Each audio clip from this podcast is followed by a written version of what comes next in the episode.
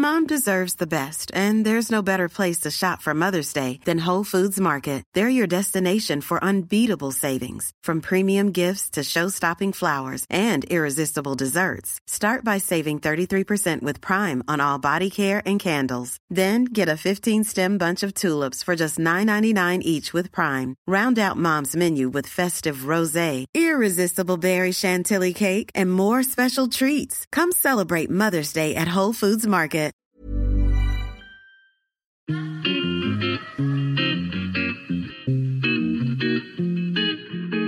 Salut les gars, je suis Anne-Laure Baratin et vous écoutez le podcast Genre de fille.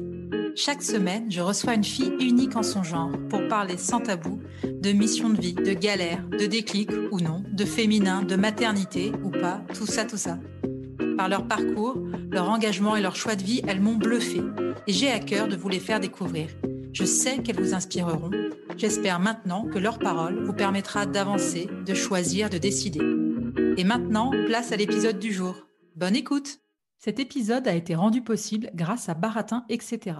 Baratin, etc., c'est l'agence de création éditoriale qui accompagne les entreprises engagées s'adressant aux femmes. Aujourd'hui, je reçois Camille Sfez. En 2018, je lisais son premier livre intitulé La puissance du féminin. Ce livre a ouvert la voie à d'autres auteurs, mais il reste pour moi le premier livre à évoquer aussi bien le féminin sacré et tout ce que cela implique. Plus simplement, j'ai découvert le féminin sacré avec ce livre de Camille. Et j'ai ensuite fait l'expérience des cercles de femmes en participant à l'un d'eux, avec Camille qui était alors gardienne de ce cercle. Une expérience unique, remuante et émouvante. C'est pour toutes ces raisons que je suis très heureuse d'interviewer Camille aujourd'hui.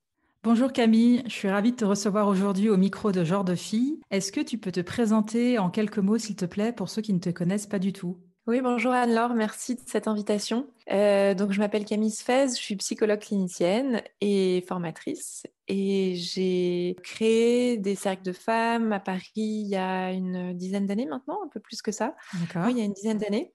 Et je raconte, donc j'ai écrit un premier livre hein, qui s'appelle La puissance du féminin, dans lequel je raconte finalement ces espaces de cercle de femmes et de développement personnel pour les femmes.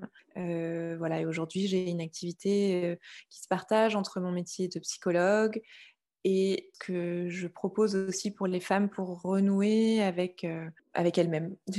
D'accord.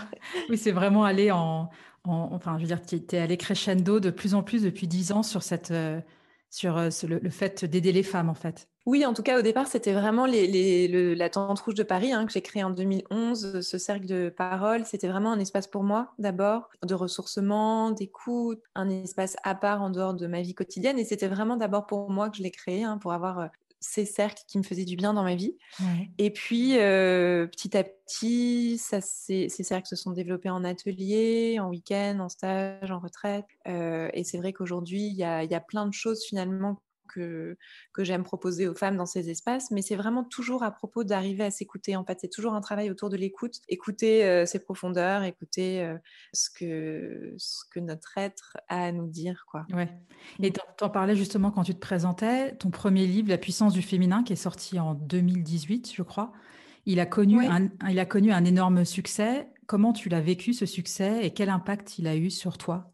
Ben, en fait, moi, j'ai écrit ce livre vraiment comme on écrit un mémoire. Euh, j'avais pas du tout idée qu'il allait être lu en fait. Enfin, je pense que c'est difficile à concevoir quand. Euh, enfin, c'était difficile à concevoir pour moi en tout cas. Donc j'ai vraiment écrit en me disant j'ai envie de transmettre des choses que j'ai découvertes parce que j'avais la sensation que tout ce que j'avais découvert dans ces espaces pour les femmes ces dernières années, donc ces espaces euh, voilà de, de, développement personnel, c'était des choses qui étaient hyper cachées en fait. Et c'est vrai que mon livre il est sorti au moment quand même de la libération de la parole des femmes, au moment où, enfin en tout cas. Il, ces derniers, il, a, il a vraiment surfé sur cette vague du, la quatrième vague du féminisme où euh, euh, voilà, les femmes parlent de manière beaucoup plus décomplexée de leur corps, de leurs règles, de leur sexualité. Euh, au-delà de après de MeToo, etc. Hein. Mais du coup, moi, ta question, c'était comment. Euh, c'est quel impact, quel... impact le succès, en fait? parce que maintenant, comme aujourd'hui, es, je pense que je ne suis pas la seule à le penser, tu es vraiment la personne, la femme qui a ouvert la voie.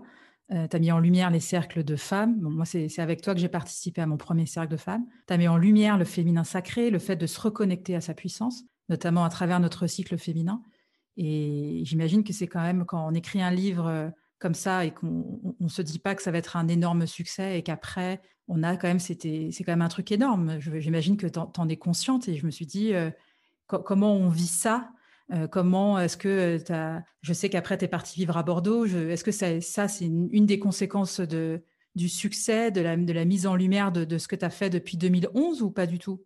En fait, c'est marrant que, parce que quand tu me poses la question, tu vois, je me dis, euh, je ne sais pas si, euh, en fait, spontanément, en tout cas dans mon quotidien, je me dis pas que la puissance du féminin, c'est un succès. Euh, même si factuellement, je sais que c'est un livre qui s'est très bien vendu et que et surtout ce que l'impact que ça a eu très concrètement pour moi, c'est toutes ces femmes en fait qui m'ont contacté pour me dire euh, merci, votre livre m'a fait du bien, votre livre a changé des choses dans ma vie, etc. Donc en ça, j'ai vu que ça avait de l'impact et c'est hyper touchant pour moi et, et ça m'a vraiment fait prendre conscience que finalement, quelque chose qui était vraiment pas du tout assumé chez moi, de celle que je suis et ce qui est vraiment précieux pour moi et ce qui est vraiment important pour moi, en fait, ça peut être utile à d'autres. Et je crois que c'était ce qui s'est passé pour moi dans l'écriture du livre parce que euh, jusque-là, ce qui était précieux, cette question de la puissance du féminin, justement, de comment en tant que femme je peux retrouver une puissance qui soit vraiment une puissance du dedans, qui soit pas la puissance de la domination, donc comment je peux asseoir cette, cette confiance, cette force intérieure, euh, etc. C'était vraiment des questions que je me posais euh, toute seule dans mon coin. Et, en fait, dans mon environnement, je le vivais comme euh, vraiment un truc, je vais pas dire stigmatisé, c'est pas juste, mais en tout cas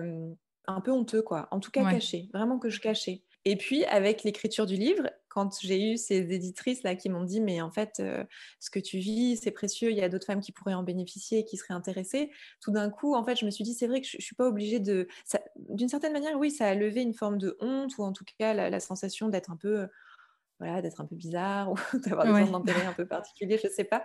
Et en voyant que ça avait de l'impact pour beaucoup de femmes, ça m'a vraiment, c'est venu me montrer que je pouvais faire confiance à ce que je trouve à l'intérieur et que j'avais plus besoin de le cacher, quoi, en fait. Euh, donc c'est vraiment ça euh, ce qui s'est passé pour moi.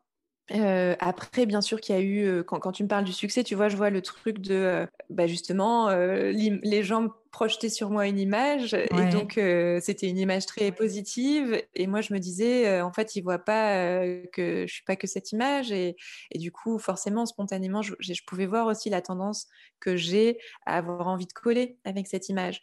Là clairement je parle d'Instagram hein, parce que moi c'est le seul réseau social sur lequel je suis mais dans lequel évidemment il y a ce ce truc de la mise en scène, du paraître, même si on essaye, euh, on est nombreux à essayer de déconstruire ça, je me sens quand même prise là-dedans. Et donc, il y a comme un... Moi, ça, a, ça a vraiment réveillé euh, la petite fille qui... Euh, moi, en tant que petite fille, j'étais première de classe. Et j'étais vraiment la chouchoute des professeurs quoi et, et, en même temps je me suis construite en étant la chouchoute en même temps je me suis construite avec ce regard que finalement parfois même je le trouvais injuste je me disais mais en fait, il n'y a pas de raison que ce soit moi la, préférée, euh, que factuellement, il n'y avait pas de raison par rapport aux autres enfants. En même temps, j'en avais besoin et en même temps, ça m'isolait des autres. Je peux raconter un souvenir, hein, vraiment, une situation euh, quand on avait, j'étais en CM1, donc euh, j'avais 8 ans. Et on avait dans la classe le papa d'un de mes copains, il était ingénieur du son, donc il avait un studio d'enregistrement. Et donc la maîtresse avait décidé qu'on allait enregistrer une chanson pour l'école la chanson pour le spectacle de l'école. Et elle avait choisi que ce serait moi qui serais sur scène avec un autre petit garçon devant les autres enfants pour chanter. Et moi, je me souviens que je, chantais pas très bien, enfin, je chantais faux, hein, un peu. En tout cas, probablement qu'il y avait d'autres enfants qui chantaient mieux que moi. C'est l'adulte qui raconte l'histoire, je me dis peut-être pas, hein, j'en sais rien, mais j'ai l'impression que j'avais été choisie et que c'était pas juste, tu vois. Et je me souviens que mes copines, en fait, étaient jalouses probablement, enfin, et en tout cas qu'elles disaient «Ah, c'est pas juste, pourquoi c'est Camille, etc. Et que je m'étais rendu compte qu'en fait, d'avoir ce regard positif, c'est aussi ce qui m'isolait des autres, en fait. Et tu vois, du coup, il y, y, a vraiment cette ambivalence euh, que j'ai retrouvée adulte face au succès du livre, qui était, euh, en même temps, c'est hyper gratifiant de voir que, voilà, il y a toutes ces femmes qui ont lu mon livre et, et à qui ça a plu. Et en même temps, il y a comme une forme de peur aussi à assumer cette place dans laquelle on met que je trouve pas forcément toujours juste ou ouais. Voilà. j'ai l'impression d'être chez le psy là non, non. bah, tant mieux mais non mais je me souviens ce que tu as fait le rapport avec Instagram c'était que évidemment je te suis sur Instagram. Un moment tu avais écrit un post qui m'avait beaucoup marqué où justement tu d'ailleurs c'est un post qui a été quand même énormément partagé où tu dénonces un peu ça, en fait, ce côté, tu es très lucide vis-à-vis de toi-même en disant, mais en fait, Instagram, on a beau savoir, ça peut être vite la mmh. course au like, avoir mmh. sa communauté, etc. Et il me semble, si je me souviens bien, que tu t'es un peu mis, tu t'étais mis en retrait d'Instagram et que tu t'étais plus focalisé sur ta newsletter que je reçois aussi, et que pour toi, en fait, c'était une manière de dire, je ne veux pas être dépendante de ce, de ce, de, ce monstre qui est Instagram, et enfin moi je le, je le comprends, et d'avoir, de pouvoir interagir avec des, gens qui s'intéressent à ton travail à travers une newsletter plutôt que sur un réseau social où en fait qui est complètement chronophage. Oui, mais c'est vraiment une réflexion, je pense, euh, qui serait intéressant d'avoir euh, collectivement. Mais c'est vrai que moi, c'est complètement. Enfin, je pense qu'on est tellement nombreux à vivre ça. La sensation que, en même temps, il y a plein de choses super à partager. Et vraiment, Instagram, ça a apporté énormément de choses dans ma vie ces dernières années. Donc, euh, c'est un endroit où c'est chouette d'être. C'est important d'être. Il y a plein de moments. Enfin, j'essaye vraiment de, publier euh, quand j'en ai envie, quand ça me touche, quand j'ai l'impression d'avoir quelque chose à dire. Et en même temps, euh, oui, c'est chronophage. Oui, je me retrouve dans cette course au like et à tiens, l'algorithme a changé, pourquoi est-ce que les gens répondent moins? Tout de suite, ça vient me dire, est-ce que c'est parce que c'est moins intéressant? Est-ce que c'est parce que... Donc tout de suite, moi, ça me remet en cause. Moi, je pense que je ne suis pas la seule là-dedans. Et puis en plus, il y a quelque chose de, toujours factice. C'est-à-dire que il y a même, ça, devient une nouvelle injonction, une nouvelle tyrannie. Il faut être authentique, il faut se montrer tel que l'on est. Et donc, du coup, on se met en scène en se montrant tel que l'on est. Et, et, là, il y a vraiment cette, Enfin, je, me dis, en fait, c'est un énorme enseignement là au niveau euh, planétaire. On est en train d'apprendre à regarder en face notre ego et à arriver à le lâcher. En fait, je pense que Instagram c'est un accélérateur pour ça parce que on est forcément pris dans ce jeu de la mise en scène. En fait, même quand on veut sortir de cette mise en scène, on est dedans forcément puisqu'on va choisir telle photo, tel mot. Enfin, ouais. Sous couvert sous couvert d'authenticité, en fait, c'est comme tu dis, mais c'est vrai que le mot ego, moi, pareil, ça, ça me fait, ça me ça me fait penser, ouais, c'est la gestion de l'ego. Et moi, la mmh. petite anecdote, c'est que moi, je me suis mis un, un, truc sur Instagram qui te permet de voir le temps que tu passes par jour. Et moi, dès que je dépasse une heure, bah, ça me met, ça fait déjà une heure que vous êtes sur Instagram aujourd'hui. Et en fait, quand tu comptabilises, tu te dis, non, mais attends, sur une semaine, ça fait comme si ça, te rajoutait euh, une journée. Enfin, je veux dire, ça veut dire que pendant 7 heures, bon, bref, ça, c'est. je suis en train de, de tergiverser. Je fais, je fais, pareil que toi, mais je l'ai mis à une demi-heure, du coup, je l'arrête et du coup, euh, ça marche pas. ça marche pas mieux. Donc, euh, ouais. Pour revenir à la puissance du féminin, il me semble que tu l'expliques dans ton livre aussi. en fait, toi, Camille, tu as fait l'ESSEC, donc tu as quand même un parcours assez scolaire.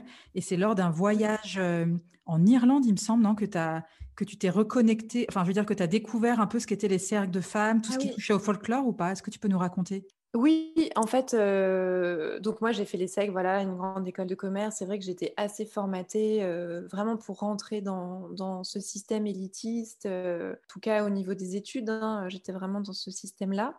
Et en fait, en arrivant en école, moi j'ai fait une dépression j'avais vraiment, vraiment besoin de trouver du sens et j'en trouvais pas du tout euh, dans ce que les SEC me proposaient, que ce soit en termes de, de perspectives professionnelles, que ce soit en termes de centre d'intérêt, etc. Euh, du coup, je pense que j'étais aussi beaucoup en rejet, hein, parce que probablement que j'aurais pu y trouver des choses, mais bon, voilà, j'ai fait un peu un rejet de, ça et du coup de ce monde-là. Et, en fait, c'est au cours de la thérapie que j'ai faite bah, en arrivant en école que le, thérapeute qui m'accompagnait m'a parlé des cercles de femmes, en fait. Euh, parce que lui, il a créé des cercles d'hommes en France et donc il, était, voilà, il, connaissait aussi ces associations. C'était plutôt en Angleterre que je suis partie au départ. il était super euh, avant-gardiste, euh, le thérapeute, non? Ouais. C'était rare. Ben, c'était, je ne sais pas si tu connais le mouvement qui s'appelle le Mankind Project, les nouveaux guerriers. Ouais, non, je connais pas. C'est un mouvement euh, qui vient des États-Unis au départ. Bah, du coup, je sais pas, je pense que ça doit faire 20 ans maintenant que ça existe en France, euh, peut-être plus que ça, je sais pas exactement, 25 ans peut-être. Et lui, en fait, il avait amené ce mouvement-là de l'Angleterre à la France. Donc ouais, il était, en tout cas sur ces questions, bah, je pense que c'est c'est clairement cette rencontre hein, qui a fait que euh, enfin, bon, je sais pas si c'est la conséquence ou j'étais allée chercher quelqu'un comme ça par hasard, hein, le hasard ou la conséquence, mais en tout cas, j'ai eu envie vraiment, moi j'ai pris conscience que euh, dans ma construction de jeune adulte, être une femme, c'était il y avait un message complètement contradictoire, c'est-à-dire qu'en même temps, à l'ESSEC, dans mes études, on me disait euh, homme ou femme, tu vas diriger le monde, quoi, en gros. Et en même temps, je me rendais bien compte que pour réussir avec ces codes-là, qui sont pour moi vraiment les codes de la société patriarcale, en tout cas de la compétition, de la domination. De, Il fallait que je mette de côté toute ma sensibilité et du coup, je me disais, ce qui fait de moi mon identité aussi de femme, hein, je dis pas que la sensibilité, c'est que le côté féminin, mais ça, ça rentrait en conflit, en fait, avec ce modèle de réussite qu'on me proposait, de femme libre et de femme guerrière, euh, ambitieuse. Et donc, du coup, c'est vraiment ça qui m'a mise euh, sur ce chemin de, de cette recherche. Qu'est-ce que ça veut dire d'être une femme puissante? Est-ce que je peux être une femme et en même temps être puissante? Ce qui me paraissait au départ complètement contradictoire. quoi. Qu'est-ce que c'est être une femme puissante pour toi? Euh, bah, je pense que j'ai vraiment, euh, enfin, en tout cas, cette définition, elle a pu évoluer ces dernières années. C'est-à-dire qu'au départ, euh, j'ai vraiment pris conscience que ce que je refusais dans la puissance, c'était la puissance sûre, la puissance de la domination, qui était quand même très présente dans mon éducation. Et que j'avais envie au départ d'une puissance du dedans. Hein. Là, je reprends vraiment les mots de Starhawk, cette écoféministe anglaise, américaine, je ne sais plus, qui parle du coup de ce pouvoir de faire en fait, de ce pouvoir de faire et de cette euh, puissance intérieure qu'on peut retrouver aussi dans les philosophies orientales, hein, par exemple cette puissance intérieure. Euh, donc au départ c'était ça, vraiment cette puissance intérieure. Et puis là, vraiment de plus en plus ces dernières années, pour moi, c'est aussi euh, ma capacité à me laisser traverser par quelque chose de plus grand que moi. Donc il y a vraiment une dimension, euh, je dirais, un peu plus transcendante ou spirituelle, si on peut le dire, euh, ce mot, je sais pas, qui est si connoté, mais c'est-à-dire que c'est en même temps faire confiance à ma puissance intérieure, c'est ma sécurité intérieure, c'est ma confiance en soi, c'est mon estime de moi, c'est voilà. Mais c'est aussi ma capacité à me laisser traverser par quelque chose qui est plus grand, donc à mettre à l'écoute, finalement, je pourrais le dire aussi en, disant me mettre, à l'écoute du vivant, quoi. Me mettre à l'écoute de cette musique du monde. Là, je reprends les mots de, Christiane Singer qui dit euh, le féminin, c'est notre capacité à livrer passage à la, musique du monde. Et donc pour moi, la puissance, c'est en fait cette capacité-là à livrer passage, à, laisser passer cette énergie de vie qui est bien plus grande que moi, qui va me permettre du coup d'ajuster mes actes, mes choix, je sais pas, ma, volonté avec pas juste mon ego, pour le coup, pour reprendre ce mot-là, mais vraiment quelque chose qui est plus grand que moi, quoi. Donc ça c'est ça c'est vraiment euh, je pourrais encore le dire autrement j'ai l'impression de répéter les choses mais dit autrement c'est aussi dans les moments où je me sens au service de quelque chose de plus grand que moi alors je contacte une puissance nouvelle ah si si bah, ça, parle, ça parle énormément après cette minute euh, Léa Salamé, où je me suis prise pour Léa Salamé pour te demander pour, euh, qu'est-ce que c'était qu'une femme puissante. Je voulais savoir qu'est-ce que ça fait de se mettre à écrire euh, son second livre quand le premier a été un gros succès? Est-ce qu'on a la pression? Ouais. J'avais à fond la pression. En fait, du coup, en écrivant ce second livre, je savais qu'il allait être lu. Et ça, c'était vraiment une grosse différence par rapport au premier. C'est-à-dire qu'en fait, je me disais, ce livre, il est attendu. Alors bon, je ne veux pas non plus euh, me raconter des histoires, mais je veux dire, je, savais qu'il allait être lu. Je pouvais donc il y avait quelque chose de rassurant parce que par exemple, la puissance du féminin, il m'a permis de rencontrer vraiment des centaines de femmes ces dernières années. J'ai vraiment rencontré beaucoup de femmes et donc du coup, je pensais à ces femmes que j'ai croisées dans des cercles et je me disais, j'écris pour elles. Donc il y avait quelque chose de rassurant de savoir que ces femmes-là qui me connaissaient, qui étaient venues euh, dans des ateliers, dans des stages, etc., elles allaient probablement, pas toutes, mais probablement certaines avoir envie d'acheter mon livre. Et du coup, je me disais, j'écris pour elles. Donc ça, c'était rassurant. Et en même temps, j'avais envie, c'est-à-dire que mon livre, le premier, il est sorti en février 2018. Je pense qu'en mars 2018, mon éditrice me disait déjà Qu'est-ce que tu vas écrire comme prochain livre? Donc, évidemment, j'ai mis euh, moi trois ans à l'écrire. J'avais besoin que ça vienne de moi. J'avais besoin de trouver un sujet qui ait du sens, etc. Mais du coup, euh, ce livre, il parle de moi, en fait. Il est vachement plus personnel, euh, je pense, que le premier. Et encore aujourd'hui, je me dis Est-ce que je ne sais pas si les gens vont mesurer en fait euh, ce que je mets, ce que j'ai mis de moi euh, dedans. Et du coup, en fait, c'est vraiment un processus de mise à nu euh, bien plus important que le premier. Et en ça, ça me, bah, c'est venu pas mal m'ébranler, en tout cas pendant l'écriture, quoi. Euh, aujourd'hui, bon voilà, maintenant qu'il est terminé, que presque je suis en train de me détacher, quoi, de ce livre, donc euh, je pense qu'il va vivre sa vie, etc. Mais vraiment pendant le processus d'écriture, en fait, c'était hyper euh, troublant pour moi de me rendre compte que j'avais quelques fils que j'avais envie de tirer, et puis au fur et à mesure que j'écrivais, je me rendais compte à quel point je me dévoilais, et c'était, bah, c'était un peu ouais, troublant de me rendre compte de ça. Et c'est, une question un peu plus matérielle, et, mais c'est vrai que je t'ai pas posé la question. Combien, combien euh, de, de, livres euh, La puissance du féminin ont été vendus? Écoute, euh, je, ouais, je sais pas très bien, mais environ 15 000. D'accord, ah ouais. Donc, tu vois, bon, c'est, ben, je crois que, enfin, en tout cas, ouais, c'est vrai que si Bon, voilà, peut-être c'est un, chiffre qui parlera à certaines, certains auditeurs, pas, pas à d'autres. En tout cas, l'objectif, c'était que ce soit. Pour un premier livre d'une inconnue, c'est sûr que c'était un beau succès. Ouais.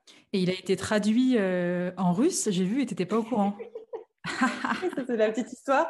Bah, parce qu'en fait, ma maison d'édition, elle n'est pas du tout en contact avec des maisons d'édition étrangères, donc ils font pas du tout ce travail-là de traduction. C'est-à-dire que pour que mon livre soit traduit dans une autre langue, il faut qu'une maison d'édition d'un autre pays ait envie d'acheter les droits. Et je pense que ça, c'est pas quelque chose euh, sur lequel euh, le Duc a beaucoup euh, poussé. Mais par contre, on s'est rendu compte, enfin, quelqu'un, un jour, je vois un post Instagram passer avec mon nom et une couverture de livre et, en fait, non, mais ça devait être en anglais parce que je vois pas comment j'aurais pu euh, me dire que c'était mon livre. Bon, bref. Non, et puis, et puis euh, moi, j'ai fait du grec quand j'étais petite, du grec ancien, donc c'est assez proche de l'écriture cyrillique. Et du coup, je me suis dit, mais est-ce que c'est vraiment mon nom là sur le livre? Et Donc, j'ai envoyé ça à une de mes amies qui est russe et qui m'a dit, oui, oui, c'est ton nom et le titre, c'est euh, voilà, plus ou moins ton titre. Et donc, euh, c'est comme ça que j'ai découvert qu'en fait, le livre avait été traduit. Bon, bref, donc maintenant, ça fait des mois en fait. Hein. J'ai posté là-dessus sur Instagram il n'y a pas très longtemps, mais ça fait, je pense, au moins six mois que du coup, la maison d'édition est un peu sur le coup pour essayer de récupérer les droits et voir euh, qui a fait ça. Moi, au départ, j'étais plutôt euh, touchée et honorée de me dire que quelqu'un a pris le temps de traduire mon livre. Bon, après, évidemment, c'est vrai que c'est pas tout à fait dans les clous, donc, donc voilà, mais et est-ce que le livre, il a déjà été euh, traduit en anglais ou pas? Non, non, du coup, il n'a pas été traduit dans d'autres langues, quoi. Mm. D'accord. Et ça ne te donne pas envie de, enfin, de, justement, d'aller un peu à l'étranger, de... parce qu'en plus, tu as, vu ce qui se passait dans d'autres pays au niveau du féminin sacré. Euh, enfin, tu, tu, préfères rester en France, je sais pas? Euh, non, tu vois, je suis juste pas ambitieuse. non, c'est pas ça que je voulais dire. Euh, non, mais enfin, si, si. En fait, en soi, je trouverais ça super. Hein. Je pense qu'il y a une partie de moi, tu vois, qui pousse pas. Euh, moi, je suis de signe astrologique, je suis poisson. Je crois que je me laisse beaucoup porter par le courant. Euh, et que je vais pas. Euh, enfin, c'est pas vrai. Je pense que je suis aussi ambitieuse, hein, mais euh, bon voilà. Là, en tout cas, je suis pas allée démarcher d'une certaine manière des maisons d'édition étrangères en me disant. et même si je trouverais ça super qu'il soit traduit dans d'autres langues, s'il y a quelqu'un qui entend ce podcast et qui a des contacts de maisons d'édition à l'étranger, ce serait, je serais ravie de, que mes droits ben, soient vendus pour. L'appel est lancé. Ouais. L'appel est lancé, mais euh, en fait, je me souviens dans la puissance du féminin, tu parlais donc euh, Star, je sais plus comment elle s'appelle, mais qui est américaine ou anglaise et Sparhawk. Ouais, ouais, Sparhawk. Et puis euh, même, tu as, participé à des cercles en Irlande ou, c'est moi qui est complètement hallucinée Oui, en Angleterre. Non, c'est en Angleterre, mais oui, oui, oui. Après, en fait, moi, du coup, j'ai découvert ces cercles de femmes et ce qu'on appelle le féminin sacré, même si en fait pour moi c'est plutôt une période de notre histoire, de la préhistoire, mais bon en tout cas ce courant de développement personnel aujourd'hui qu'on appelle féminin sacré, où les femmes vont se reconnecter à qui elles sont en tant que femmes, à, leur corps, à leur puissance et à peut-être aussi cette énergie euh, parce que quand on parle de féminin sacré, moi, ça m'évoque aussi l'énergie euh, de la mère divine, quoi, hein, qui était vénérée aussi. Euh. donc, en fait, c'est aussi à propos de se reconnecter avec cette énergie-là, de puissance douce, de puissance de l'amour. et ça, en fait, tout ça, je l'ai découvert en Angleterre, avec des femmes soit des Américaines qui venaient organiser des stages en Angleterre, soit des Anglaises. Et je pense qu'elles étaient quand même assez avancées par rapport à nous. Et quand euh, en 2005-2008, j'ai fait mes premières initiations là-bas, j'ai rencontré en fait beaucoup, beaucoup de femmes euh, de mon âge. Donc moi, j'avais 25, euh, 28 ans. Enfin, beaucoup de trentenaires en tout cas, qui étaient, enfin voilà, qui, qui, créaient des cercles, qui étaient vraiment engagés dans cette voie de redonner de la, du pouvoir aux femmes par rapport à leur corps, par rapport à leur, à leur vie, quoi, tout simplement. Oui. Mm.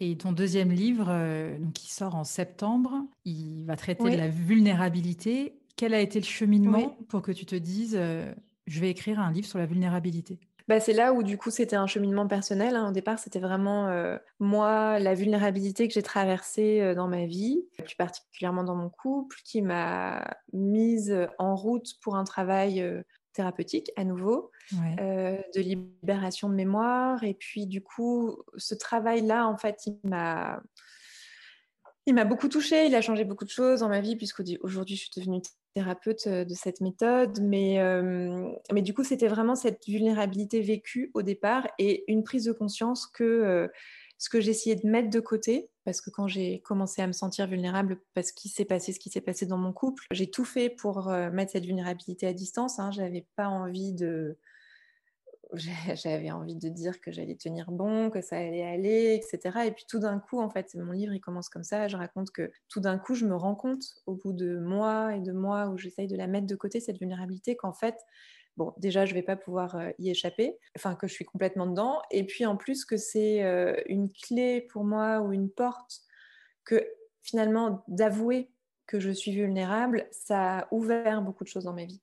Et donc, du coup, c'était vraiment pour moi important d'écrire sur ça, c'est-à-dire qu'est-ce qui s'ouvre quand on avoue qu'on est vulnérable.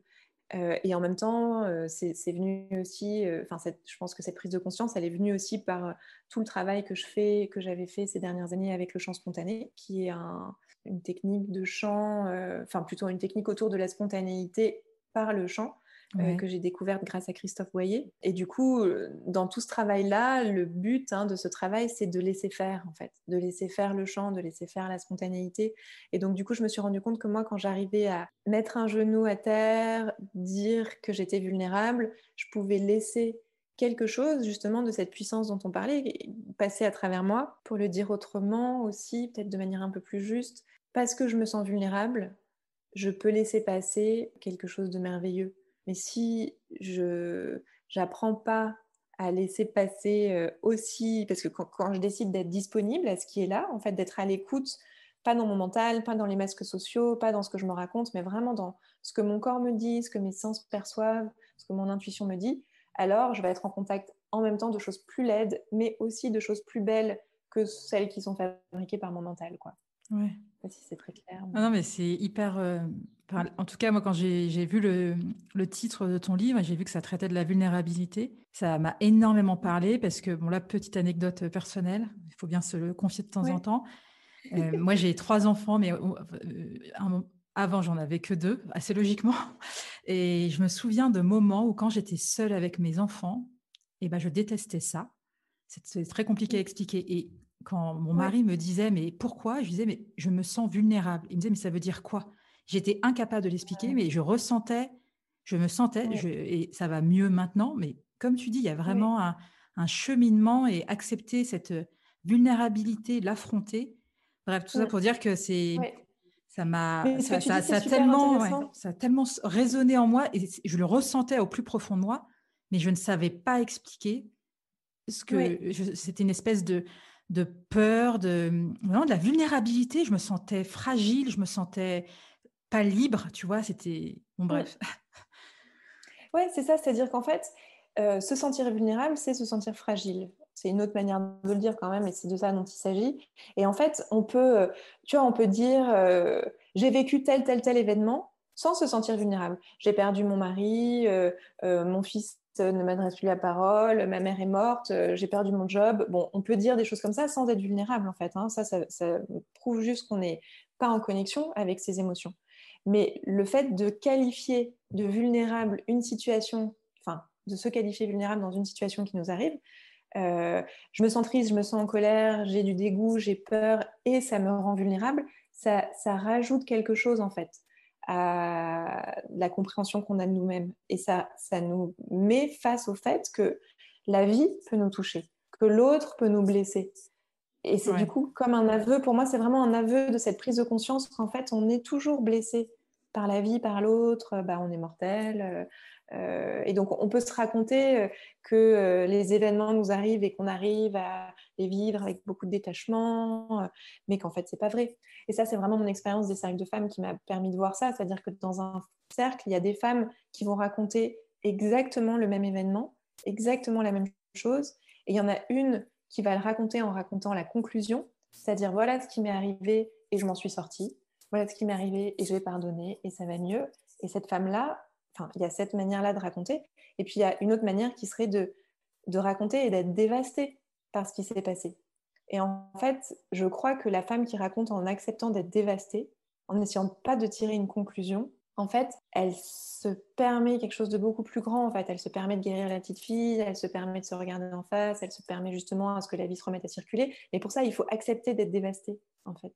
Enfin, en tout cas, c'est vraiment quelque chose que j'ai vu dans les cercles. Et du coup, euh, voilà, c'est ce que j'essaye de raconter dans le livre finalement. Et on a tous une part de vulnérabilité en nous, hommes ou femmes, à affronter. Euh, c'est pas une part en fait, c'est une, je pense, c'est vraiment une dimension de notre être en fait. Tu vois, comme on est des êtres humains, on est vulnérable par essence, quoi, d'une certaine manière, parce qu'on n'est pas, euh, on vit pas dans des tours de contrôle, euh, on n'est pas immortel, euh, on n'est pas déconnecté les uns des autres, donc en fait, on est toujours à portée de l'autre ou à portée où, la vie peut toujours nous va toujours de toute façon nous amener des événements qui nous qui vont nous mettre en contact en fait avec cette vulnérabilité. Et c'est pas parce qu'on est une femme qu'on est plus vulnérable. Non, mais là aussi, en fait, bon, comme toujours, hein, les mots, ils ont euh, plein de sens en fonction de leur contexte. Mais c'est vrai qu'aujourd'hui, on parle des, populations vulnérables. Et donc, euh, quand on regarde les populations vulnérables, bah, les femmes, elles sont plus souvent dans ces populations-là, parce que les femmes, c'est celles qui sont plus précaires quand il y a une crise économique, c'est celles qui vivent une double journée, c'est celles qui... Donc, euh, pour rentrer dans cette population vulnérable, les femmes sont quand même plus fragiles économiquement dans nos sociétés. Euh, par contre, quand on parle de cette vulnérabilité, euh, je dirais, euh, je ne sais pas si c'est émotionnel ou en tout cas de, cette dimension-là, en tant qu'être humain, je crois qu'hommes et femmes, il n'y a pas de différence. C'est aussi pour ça en fait que ça m'intéressait d'écrire sur ce sujet. C'était quand même pour essayer de me décentrer du premier qui avait été tellement pris dans une affaire de genre. Et évidemment, hein, j'écris pour les femmes mon premier livre et peut-être aussi probablement celui-ci, mais euh, du coup, j'avais quand même envie de, d'arrêter de parler du féminin. Oui, mais je trouve que c'est hyper intéressant aussi quand tu parlais des cercles d'hommes. Enfin, je trouve que c'est c'est un truc qui devrait être euh, carrément développé. Enfin... Bah, en fait, ça existe, hein, euh, ça existe pas mal. Enfin, après, je pense que c'est un petit peu moins. Mais c'est comme. C'est-à-dire que c'est vrai que les hommes vont moins dans des espaces, font font moins de thérapie, vont moins dans des espaces de développement personnel ou de yoga. Finalement, ces espaces d'intériorité, euh, pour le coup, c'est encore notre société hein, qui construit euh, une image de l'homme qui doit être dans l'action, qui doit être viril, qui doit être déconnecté de ses émotions. Et donc, du coup, forcément, pour un homme, d'aller dans cet espace où on doit rien faire que de s'asseoir et parler, c'est moins naturel que pour une femme. Mais j'avais déjà raconté ça, euh, enfin, j'ai envie de le raconter aujourd'hui.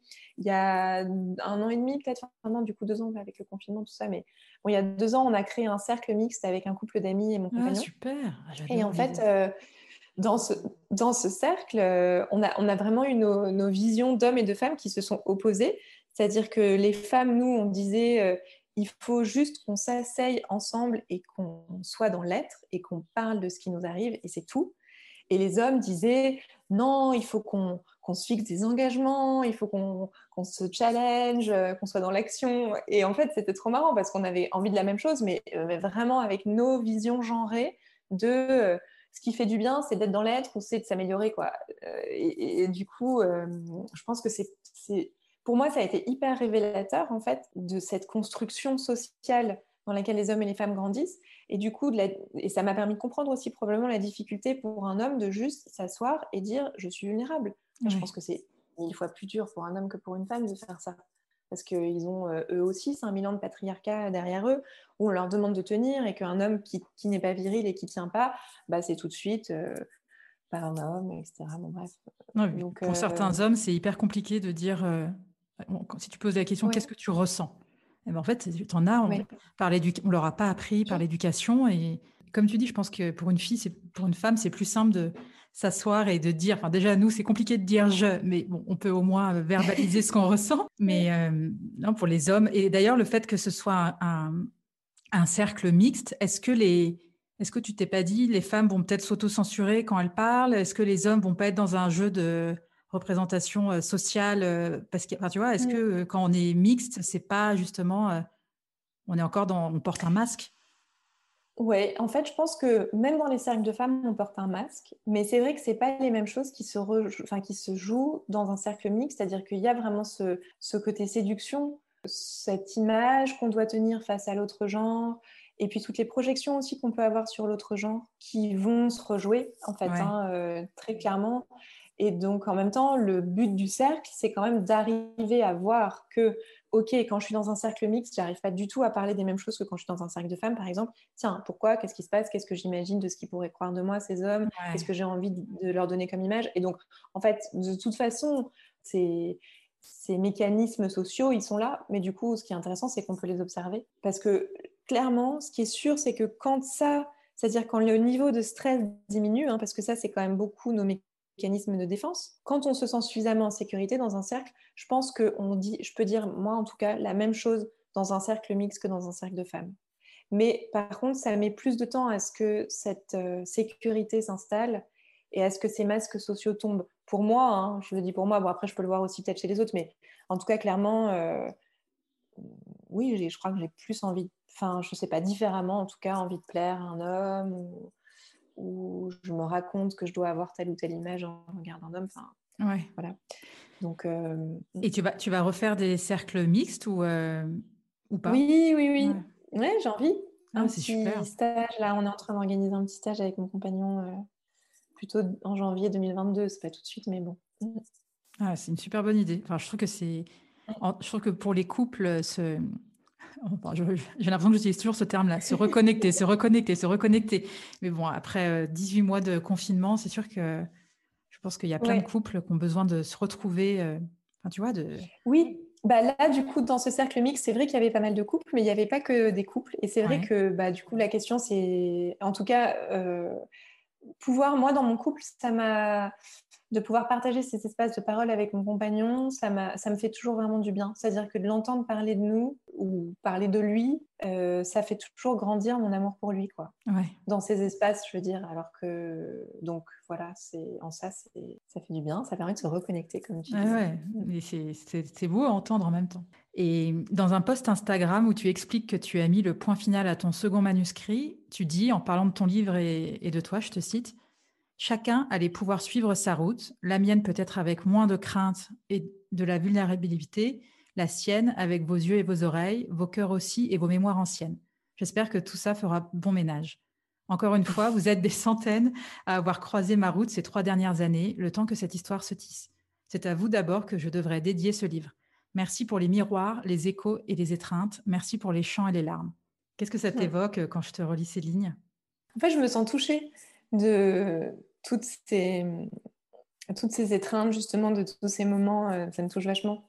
de tous ces moments que j'ai partagés euh, dans les cercles ces dernières années. Et là, en fait, l'émotion qui monte, c'est euh, vraiment la sensation que dans ces espaces, j'ai pu déposer des choses de moi, en fait.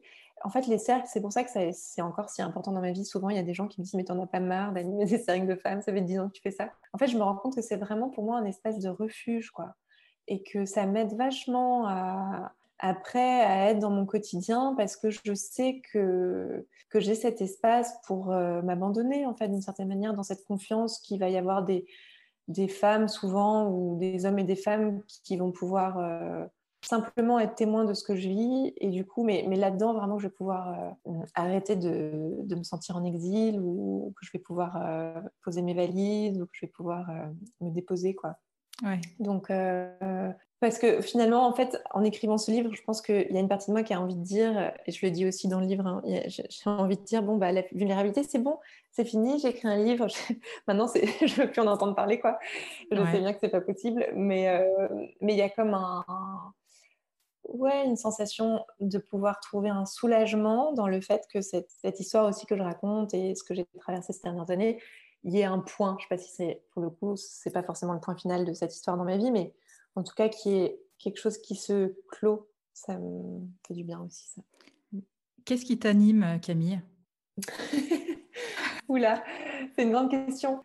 Ce qui m'anime, c'est euh, le désir d'aider les gens à se reconnecter à leur cœur et à se reconnecter. En fait, je pense que moi, je suis j'ai une grande euh, facilité, peut-être à une autre époque j'aurais été mystique, tu vois. J'ai une grande facilité à me sentir, euh, à sentir l'amour que l'univers peut avoir pour moi, à me sentir reliée à, quelque chose de plus grand qu'on pourrait appeler, ça, ça peut être la nature, mais ça peut être aussi, ça peut prendre d'autres euh, noms, hein, mais Du coup, il y a quelque chose de très simple pour moi dans, dans ce sentiment-là, en fait, d'être bénie d'une certaine manière. Je sais pas comment dire. En même temps, c'est très enfantin. Hein. C'est aussi la petite fille dont je parlais tout à l'heure qui été la chouchoute. Enfin, voilà. Hein. Mais, mais, du coup, je crois que ce qui m'anime, c'est d'aider, euh, de, de, partager ça, parce que je pense qu'il y a. En fait, je parle de la foi là. Hein. Je suis en train de parler de la foi. Euh, moi, je tire beaucoup de force de, de ma foi. Ouais. Euh, et il y a, y a, quelque chose de ouais d'une grande simplicité en fait. C'est comme si c'était vraiment un espace de ressources pour moi. Et j'ai envie euh, une des choses qui m'anime en tout cas c'est de pouvoir euh, partager ça en fait. De me dire que finalement je crois que si les hommes et les femmes avaient plus foi en la vie le monde irait mieux. Ouais. et donc j'essaye je me rends compte en tout cas que de plus en plus, j'essaye de euh, faire euh, résonner peut-être cette poésie intérieure ou cette musique pour réveiller cette foi chez l'autre, peut-être. Tu vois, je, là, c'est, ça vient de sortir de le dire comme ça, mais je pense que c'est un peu ça. Qu'est-ce qui te met en colère ou peut t'agacer? Ce qui me met en colère, euh, c'est de ne pas me sentir respectée. Ça, c'est vraiment un truc. je pense que j'ai encore vraiment des blessures de petite fille à cet endroit-là. Et, et donc, ça me met très en colère. Et puis après, là, pour répondre de manière plus peut-être quotidienne, dans ma vie, en fait, de voir que je suis toujours dans les mêmes euh, schémas ou qu'il y a des choses que j'arrive pas à transformer. En fait, la, lassitude par rapport à, mes défauts, peut-être d'une certaine manière, euh, ça aussi, ça, me met en colère. J'aimerais bien, en fait, avoir une baguette magique, je crois. Ah bah. Et est-ce qu'il y a une femme que tu aimerais entendre au micro de genre de fille? Est-ce que tu as une idée d'inviter bah, je sais pas. Là, du coup, je pense à Maï UA. Euh, je pense à elle parce que du coup, j'ai une, une, image qui me fait penser à elle devant moi. Ah oui, elle a, elle a fait un documentaire euh, sur la, justement sur sa grand-mère, sur sa maman et sur. Euh... Ouais, exactement. C'est les rivières. Je sais plus comment ça s'appelle. Ouais, c'est ça, les rivières. Bon, c'est une femme que qui m'inspire beaucoup. mais c'est un peu facile comme réponse. Il faudrait que je trouve quelqu'un d'autre. Mais une femme, tu m'as dit, bah oui, parce que c'est une femme.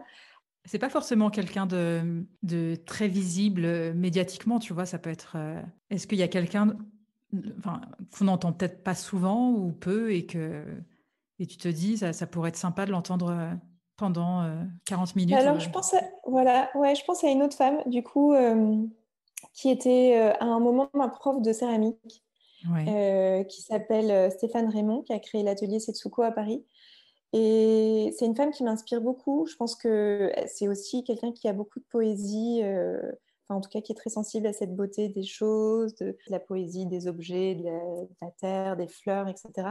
Je serais curieuse voilà, de l'entendre euh, nous raconter un peu peut-être d'où ça vient. D'accord. Voilà. Et maintenant, la dernière question que je pose à toutes mes invitées. Quel genre de fille es-tu, Camille? C'est une question difficile. Bah, tout à l'heure, je parlais de, mon signe astrologique. Je crois que je suis euh, une fille, euh, une femme qui se vraiment qui suit le courant, quoi. Je pense que ça c'est c'est en même temps du coup probablement mon défaut aussi, hein, mais c'est je pense aussi une de mes qualités euh, de vraiment pouvoir sentir là où, c'est facile pour moi d'aller. Et du coup de, en suivant cette facilité de en fait d'une certaine manière de construire un chemin qui me ressemble parce que je suis euh, je suis ce courant là. Et tu me disais en fait donc toi t'es poisson et ton ascendant c'est quoi? C'est balance. Ah t'es ascendant, balance. Ah, moi aussi je suis ascendant balance. Bon bref. Et ta lune est dans quel signe? Ma lune est en scorpion, vous saurez tout de moi. Ah, comme ma fille. Désolée. Ah. Non, mais ça, peut-être que je le couperai, j'en sais rien, mais euh, je trouve ça hyper mm. intéressant, le thème astral. Euh, enfin, ça me passionne aussi. Mais la lune en scorpion, tu vois, bah, c'est toujours un truc, quand j'avais pris des cours euh, d'astrologie avec Sophie Keller, on, a pas mal étudié ça. Et quand j'ai vu que ma fille avait sa lune en scorpion, sur le coup, j'étais là, oh la pauvre et tout. Euh. C'est un peu rude. Hein. Bah, ça, explique pourquoi j'ai écrit un livre sur la vulnérabilité en même temps. Hein. je pense que Sophie Keller, elle aurait pu deviner euh, où était ma lune. C'est vrai bah, en, même temps, quand je, quand je vois comment tu es aujourd'hui, euh, je suis pas inquiète pour la lune en scorpion de ma petite Céleste. Bah écoute, je lui souhaite d'arriver à vivre avec toutes ces émotions et toutes ces profondeurs. Euh. je te l'enverrai en consulte. J'espère qu'elle n'en aura pas besoin.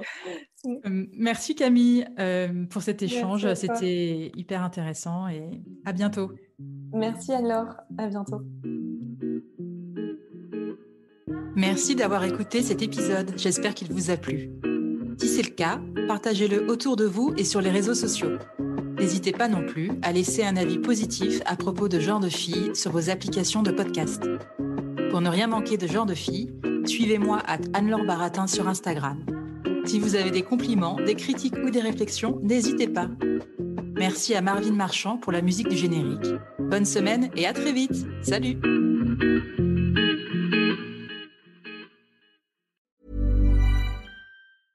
Cool fact a crocodile can't stick out its tongue. Also, you can get health insurance for a month or just under a year in some states. United Healthcare short term insurance plans, underwritten by Golden Rule Insurance Company, offer flexible, budget friendly coverage for you. Learn more at uh1.com.